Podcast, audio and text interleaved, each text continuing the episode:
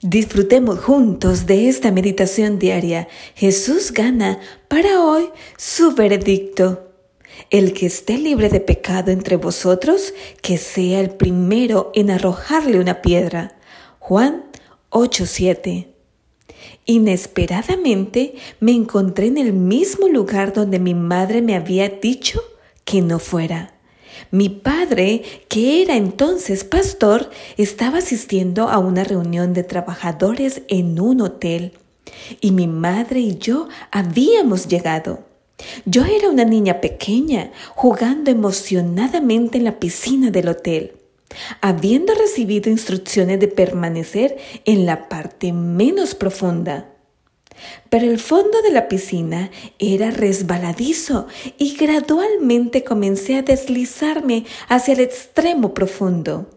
Entré en pánico e intenté saltar, pero me estaba ahogando y no podía alcanzar la superficie. Desesperada, hice un último intento y mi madre me vio y me rescató, a pesar de que había sido desobediente. La mujer adúltera terminó exactamente donde se le dijo que no fuera, en la parte más profunda.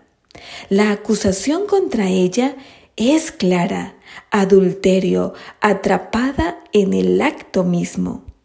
El adulterio era uno de los tres pecados más graves para los judíos. Preferían morir antes que verse atrapados en la idolatría, el asesinato o el adulterio. Los escribas y los fariseos vinieron al templo ese día con las escrituras en una mano y piedras en la otra, y la arrastraron hasta el centro del patio. Querían hacer de ella un ejemplo, humillándola delante de todos. En la ley, Moisés nos ordenó apedrear a tales mujeres. ¿Qué dices entonces? No hay duda de que los escribas y los fariseos están dando forma a la ley según sus intenciones, pero la verdad es que la mujer es culpable. ¿Alguna vez has sido culpable y te has sentido condenado por la ley? ¿Adulterio? ¿Lujuria? orgullo, chismes, robo, mala crianza, mentiras, justicia propia? Sí, usted y yo estamos sentados con ella en medio del tribunal. Solo nosotros que hemos entendido las malas noticias podemos alegrarnos con las buenas. El veredicto de Jesús es claro, culpable. El que esté libre de pecado entre vosotros, que sea el primero en arrojarle una piedra. La conciencia afectada y entonces todos se marcharon y Jesús se quedó solo con ella.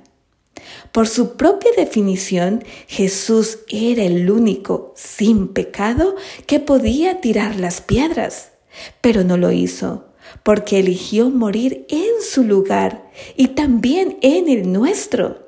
Aleluya, contamos con nuestro amado Jesús que se pone en nuestro lugar y nos hace justos a pesar de nuestra culpabilidad. Entonces, disfruta de este día pensando en la maravillosa oportunidad que tenemos de ser redimidos.